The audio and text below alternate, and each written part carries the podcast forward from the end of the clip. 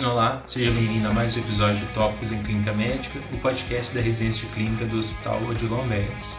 Meu nome é Ricardo Braga e o episódio de hoje é sobre meningite bacteriana. Bom, começando pela definição, meningite é um processo inflamatório que acomete as meninges, o tecido que envolve o sistema nervoso central, o cérebro e a medula espinhal.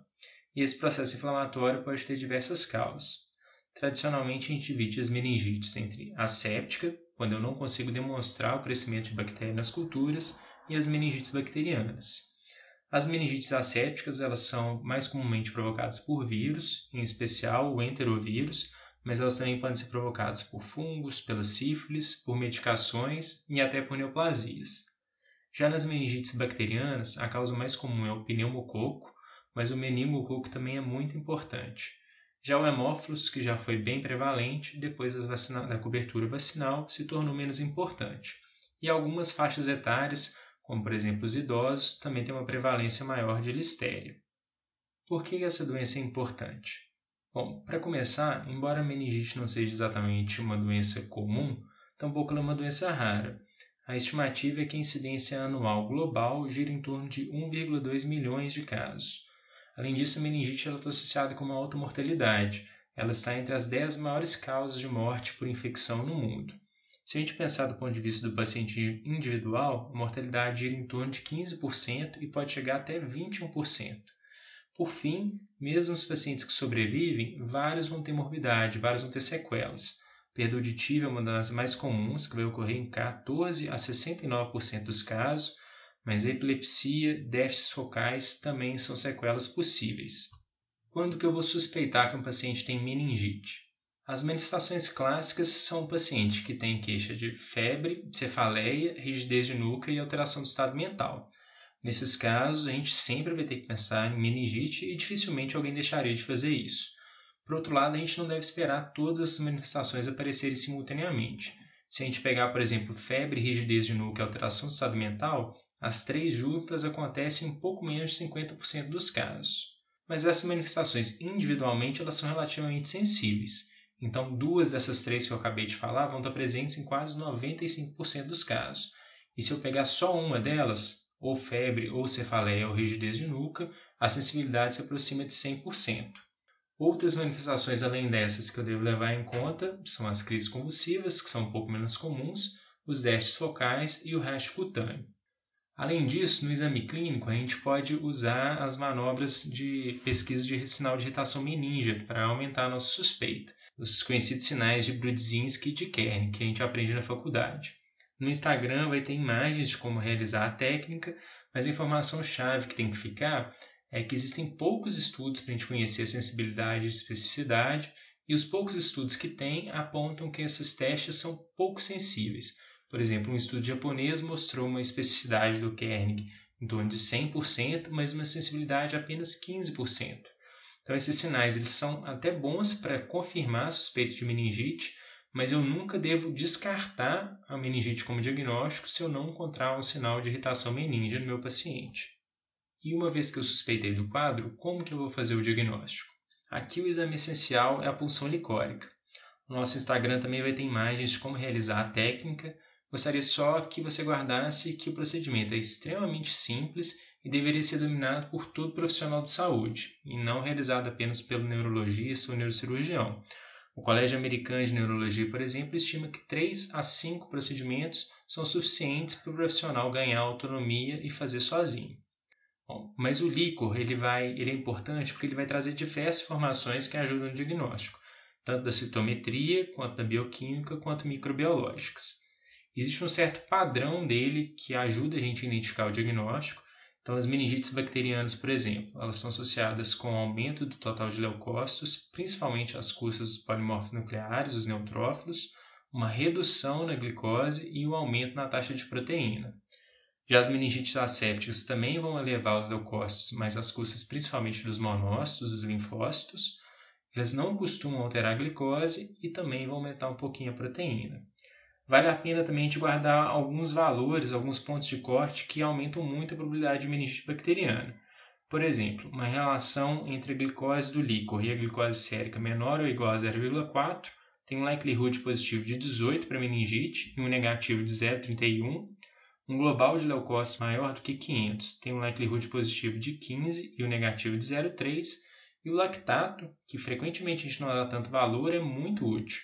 Um lactato maior ou igual a 3,5 tem um likelihood positivo de 21 para meningite bacteriana e um negativo de 0,12. Então, ele também é útil para afastar o diagnóstico. Essas alterações da bioquímica e da citometria, elas têm a vantagem de que elas são pouco prejudicadas se a gente iniciar um antibiótico precocemente, ao contrário da microbiologia, que também é uma informação muito útil que o líquor agrega. Então a gente pode identificar ou ter uma pista da bactéria através do GRAM, que sai muito precocemente, mas o exame definitivo realmente vai ser a cultura. Essa ela realmente é muito prejudicada pelo início do antibiótico, por isso que a gente deveria sempre tentar fazer a punção licórica antes de começar o tratamento. Uma alternativa que a gente tem é o látex, que pode ser usado para identificar as bactérias e ele não perde tanta performance assim quando o antibiótico é iniciado antes. Outro ponto importante em relação à propedêutica é se a gente deve ou não realizar a tomografia antes de fazer a punção licórica. O racional por trás disso é que, como os pacientes podem ter um aumento da hipertensão dentro do cérebro, por exemplo, por causa de uma lesão expansiva intracraniana, a redução da pressão através da punção licórica pode precipitar uma herniação. Agora, essa preocupação é provavelmente bem exagerada, porque o exame clínico ele é capaz de identificar a maior parte dos pacientes que têm hipertensão intracraniana. Assim, as diretrizes são unânimes em afirmar que a gente não deve realizar a tomografia rotineiramente antes da punção licórica. A gente deve reservar ela para os pacientes que têm déficits focais, que têm papiledema ou que tem um Glasgow muito rebaixado. Aí o corte é mais variável, mas a maioria cita um Glasgow menor do que 12.